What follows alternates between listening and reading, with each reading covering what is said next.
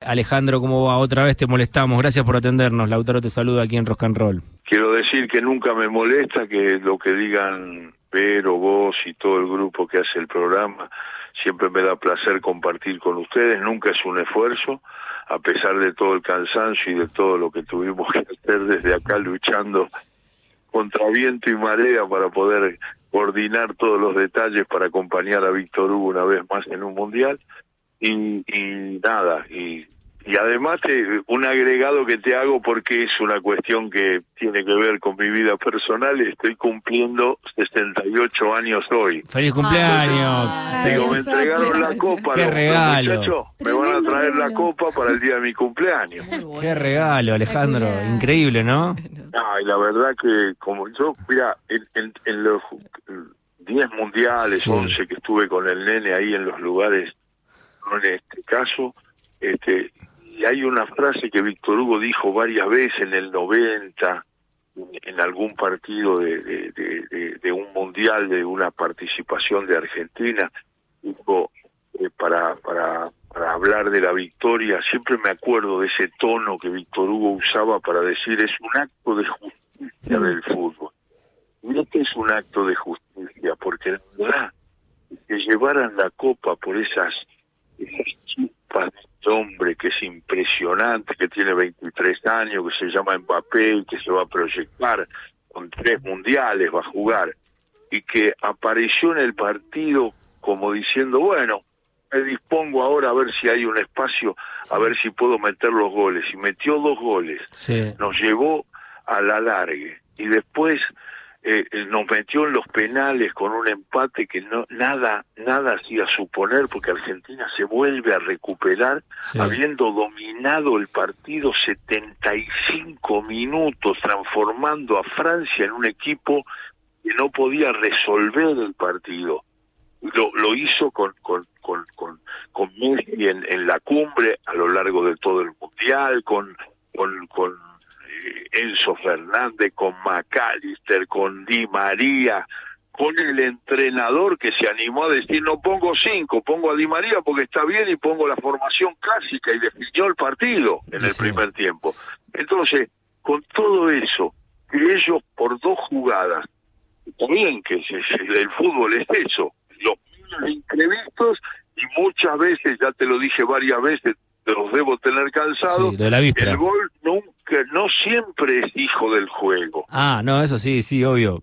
Pensé que ibas a decir lo de los, los triunfos antes de, eh, de los partidos, no, no, en las nadie, gana, vísperas. nadie gana en las vísperas. Y además, además un equipo que vino de una derrota que nadie había tenido en cuenta, ni siquiera el equipo. Y esto Sí. es una especie de reto Sí, para sí. el equipo y para el entrenador, que, que siempre está constante y siempre está ubicado. Pero habían, le, le habíamos ganado a Arabia Saudita siempre. Sí, sí, sí, Este, sí. En, en la palabra, deja el primer partido, ya está, Ya está. es más flojo, vamos a ver, ya está, ya está. Eso que cuando escucho ya está me agarra lo- locura, me agarra como una especie de locura. Y Alejandro, Y después el equipo se reconstruyó.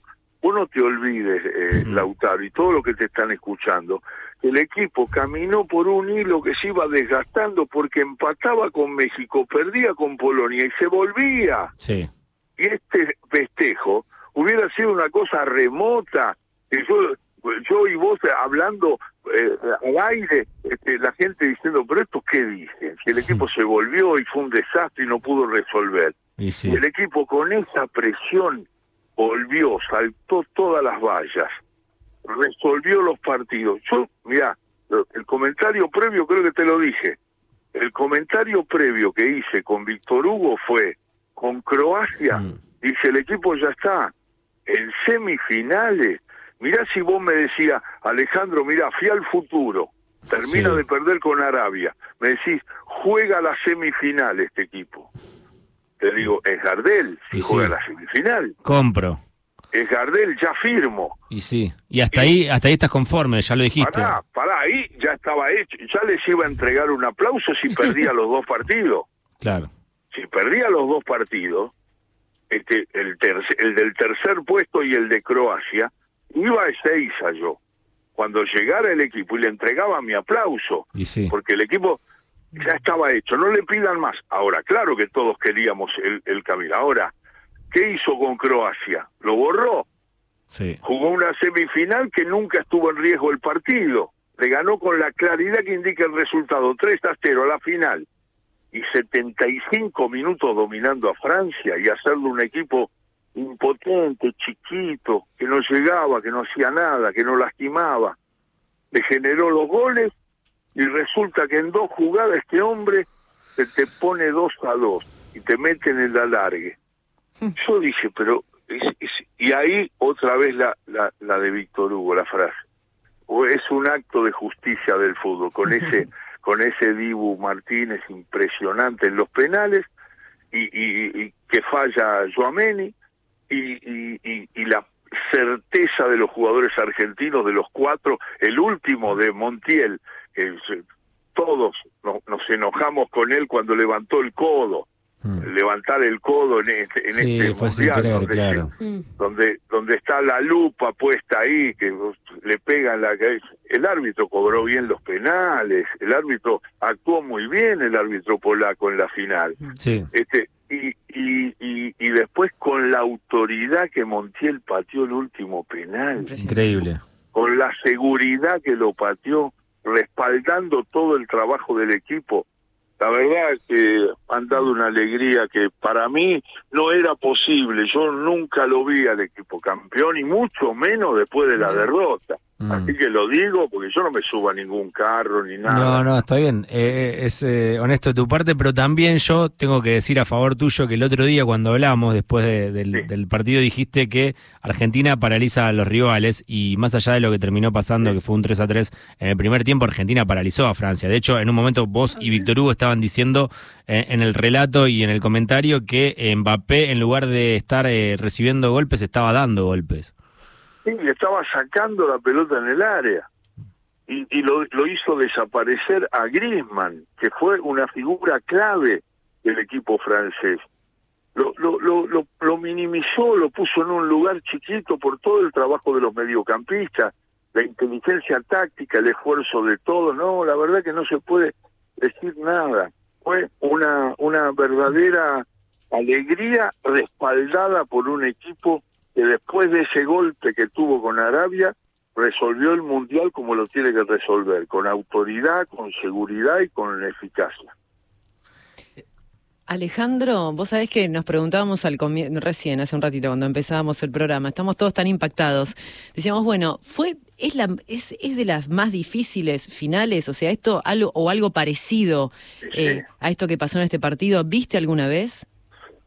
rivalmente miedo. Lo que pasa que la, la final con Alemania eh, también se, se, se, se, transformó, hubo un testimonio en el 86, que Alemania le empata 2 a 2, con los dos goles, eso, el empata y después el equipo reacciona con el mm. pase de Diego Aburruchaga y gana el campeonato. Pero ya nos quedaba a 36 años ese título. Estos chicos lo sacaron de nuevo, nos pusieron mm. otra vez en ese lugar de, estar peleando la, la, la, Copa del Mundo. Después de aquel partido con Francia, en el torneo de Rusia, donde nos eliminan en octavos de final, en un partido donde Francia nos gana claramente a pesar del 4 a 3. No, no, no, no, fue terrible, era un rival. Lo que pasa es que no aparecía. Nosotros íbamos llevando el partido, yo lo comenté junto a Viviana mm. Vila, mm. y, íbamos llevando el partido y, Víctor Hugo nos acompañaba en el sentido que no aparece Francia, sigue acumulando méritos y situaciones el equipo argentino, hasta que 34 minutos del segundo tiempo mete el gol y después la jugada y el gol del empate. Mm. Y vos te encontrás de golpe que tenés que ir un alargue con un equipo francés que tiene semejantes jugadores como Mbappé y, y, y, y, que no hizo mucho por eso. Era un premio, el fútbol le, le, ponía buena cara en un momento donde no había merecido eso. Mm. Bueno, pero el fútbol no se maneja así, van cambiando los, los partidos, van tomando distintas direcciones y muchas veces se ríe de la noción de justicia se ríe el fútbol de eso, no, no tiene que ver. Entonces pasó eso, nos encontramos con eso. Después le hace el tercer gol en el alargamiento, a los tres minutos del segundo tiempo y a los doce minutos le empata. Hmm.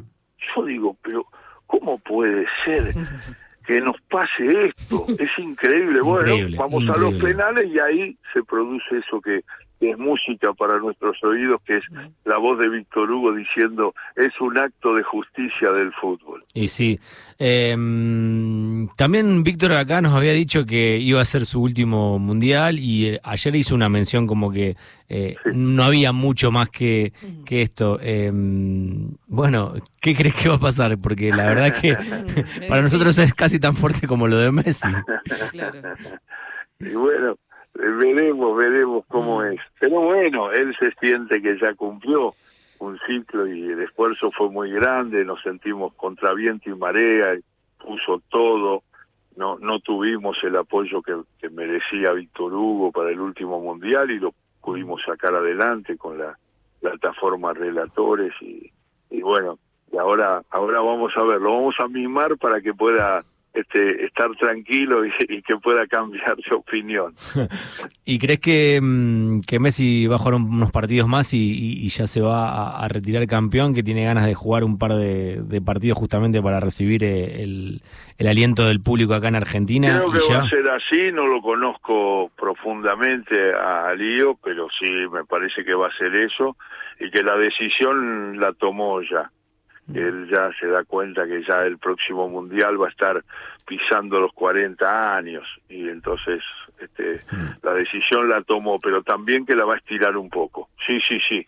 Y la gente, claro, le pide un poquito más, un poquito más.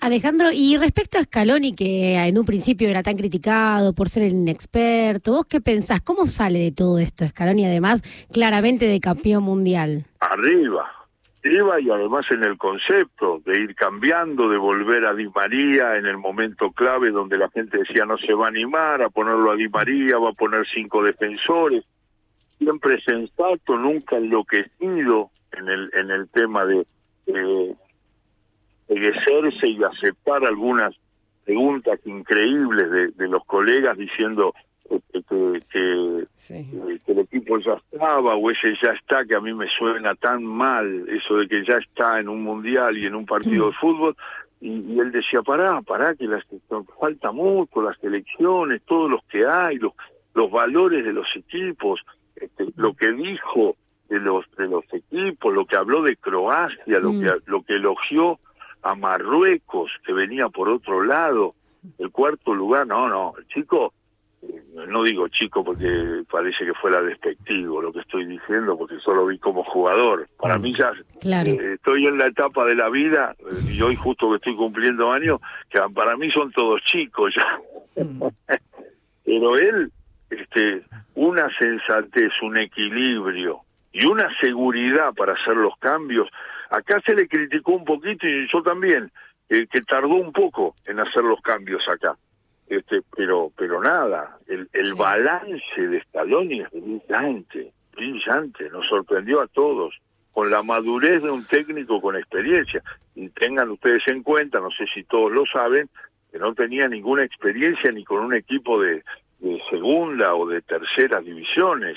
No no no había dirigido había jugado en, en juveniles había tenido satisfacciones un, un buen jugador. Mm. este no tenía solamente es el trabajo donde estaba en el tercer lugar acompañando a San Paolo y a y cuando renuncia primero BKC y después lo sacan a, a San Paolo y después del, del mundial anterior le dicen te quedás te quedás me quedo me quedo y, y parecía que era interino y terminó generando esta clasificación de la eliminatoria cinco fechas antes y mostrando condiciones para poder seguir tenía un poco de miedo yo que no lo respaldaran porque parecía que no tenía espaldas, mm. pero se la fue armando él con las decisiones y con los triunfos y con cómo el grupo lo acompaña como uno más, sabiendo que es el que define la estrategia. Oh, muy buen trabajo, la verdad que, que está arriba. Nunca, nunca, quiero decirlo de nuevo, mm. nunca pensé que iba a lograr esto. Claro. Nunca. Y no si me decías antes, te decía, no, no, pero no, se tiene que saltar muchas vallas y son muy altas. no, lo que, y lo logró, lo logró, y nunca se volvió loco de decir ya está, no, porque hacemos esto, hacemos lo otro. Lo único que creo es que en el ánimo de todos, en esas cosas que tenemos, quedó como que el primer partido finalmente lo iban a ganar. Y finalmente lo perdieron.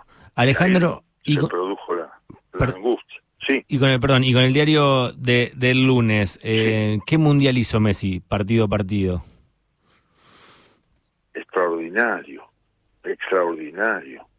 La creatividad y el talento al servicio del equipo. Con, con una incluso en el partido final no brilló, pero pero resolvió todos los los acompañó a su talento infrecuente, hmm. este acompañó con una presencia y una seguridad que la verdad que no no no admite ninguna crítica. Hizo todo perfecto y además acompañando al equipo. E, ese gol, ¿viste el gol a México de la puerta del área? Sí. Hay una anécdota muy buena, que creo que vos la, referiste o algún compañero tuyo. Él cuando sale en el segundo tiempo le dice a Di María, flaco, escúchame, dice, yo voy a estar, voy a tirar de media distancia más. Vos fijate y por, amagá, como cuando vos te quedás para la zurda de en la derecha, mirá al medio, porque muchas veces voy a estar yo, le dice saliendo del vestuario. Sí. Y Di María le dice, dale, dale, sí, sí, sí, yo siempre te miro, pero no, no, pero mirame especialmente, porque yo voy a tirar de, de, de, media distancia, voy a probar de media distancia cruzándole la pelota. Y si vos ves el gol, cuando lo repiten, Di María, ese es otro elogio para Di María y para Messi, balconea la presencia de Messi en la puerta del área, como que van pasando jugadores y él va mirando, como asomándose, y en el momento que tiene el hueco, le tira la pelota al medio, y Messi la trae para la zurda y le mete ese remate salvador que se cruza y se mete, como decimos los futboleros viejos, en la ratonera, y mete un gol que, que libera, que alivia, que, que, que nos da el aire, porque no te olvides que estábamos jugando con la presión de la derrota. Y otro empate u otra derrota significaba subir al avión de aerolínea y volverse a casa. Sí. No, no, extraordinario. Lo que hizo Leonel, extraordinario. Impresionante. Y Di María también. Eh, eh María también. En este último... fue decisivo. Yo, si vos me decís a mí, yo todavía no, no vi los diarios, pero yo le, lo pongo como la figura del partido. Yo lo pongo arriba. A Di María. Sí, la gente lo deben poner al Dibu Martínez, mm. porque después completó no solamente la salvada, la salvada con el pie, Tremendo. con todo el era cuerpo. 3 a 2, se llevaba, yo vos sabés que esto lo saben los muchachos que estaban y la locutora que estaba en el estudio, yo le gritaba ladrones a los franceses, porque estaba indignado en una jugada que llevaran la copa, basta, ladrón, que falta. Y en eso veo que el Dibu abre el pie y la saca, era gol, yo te juro que me muero, porque la verdad que no tenía nada que ver con lo que había hecho el partido, nada que ver. Bueno, pero el fútbol hay que entender que es así, hay que entender que es así. Alejandro, bueno, muy feliz cumpleaños, ¿eh? y gracias por atendernos el día de tu cumpleaños después de una jornada larga de trabajo que me imagino que ibas a estar dando entrevistas durante todo el día. y, además vos sabés que tuve que hacer eso que hacemos con los nietos de Víctor Hugo, los míos y los de Fabio. Hermoso. Que es cada vez más grande, que es en, en, streaming, que yo no entiendo nada, pero sí, yo lo modero y la, opinión de los chicos. Yo tengo un nieto, Bruno, que sabe un montón, Nino, el, el, el, chico de, de Fabri, el, el nieto de Fabri, que es este Licha, Lisandro, y, y, bueno, y todos. Y, tu nieto, el de Víctor Hugo y de Alejandro. Y de Fabri. Yo dos nietos míos, Bruno y mm. Fidel, mm. después el de Víctor Hugo, que es Nino, y de que es producto del, del matrimonio de, de Paula y de Fabián Vena, mm. Paula Morales. Y, sí, y, el de Fabri, el, el, el nieto de, de Alejandro, que es un chico de 12 años, pero después tienen desde 7 hasta 12 años y ellos opinan, escúchame, salgo de la radio y empiezo a caminar para ir a buscar el subte, me dice uno de los técnicos, Hernán Abella. Me dice, andate, eh, porque es en Puan, ese, ese caballito, que es donde yo vivo. Y le digo, para salir con todo el festejo, le digo, no, no, dice, no, no, no vas a conseguir taxi, andate caminando, desde Maipú 555, andate a Belgrano y, y Piedras. Y ahí te tomas la línea E y te bajas en eh, Emilio Mitre, estás a tres cuadras del lugar donde donde grabábamos el, el donde hacíamos en vivo el, el, cada vez más grande sí. con los chicos. Bueno, escúchame, estaba interrumpido el servicio. ¿Y sabés qué hice? ¿Qué hiciste? Caminé 92 cuadras. para hacerlo. Claro, lo hice caminando y lo hicimos a las 8. Llegué a las 8, llegué a Boedo y Carlos Calvo, me metí en un bar en un lugar este que no tenían nada porque había pasado la gente y no había nada, me tomé un café con leche y, llamé a Fabiana y me dijo, Fabiana, nuestra productora y mi hija Paula, me mandaron un, un auto y dejé de caminar, pero había hecho 92 cuadras. Cuando le dije al, al taxista, me dijo, no le puedo creer, ¿cómo? Sí, vengo caminando de Maipú 555, agarré directorio, y, empecé a meterle, a meterle, a meterle y habré tardado dos horas y media. A las ocho estaba haciendo el programa, así que estoy recuperando fuerzas en mi cumpleaños. bueno, Alejandro. Ale, me, eh, sentí bien porque porque digo, lo pude hacer. a los 78, que ya te duele todo, lo pude hacer. Y la gente me iba saludando y decía, este hombre, ahora se sube al auto. Pensaron que era una promesa, capaz. Sí, puede ser, puede ser. ¿Qué hacemos acá? Me decían. Este, es así. Chicos, gracias por todo el tiempo que me dan y muchas gracias por escuchar con tanto respeto mis opiniones. Por favor, Alejandro, eh, muy feliz cumpleaños eh, y felicitaciones por la gran cobertura que hicieron con Víctor Hugo.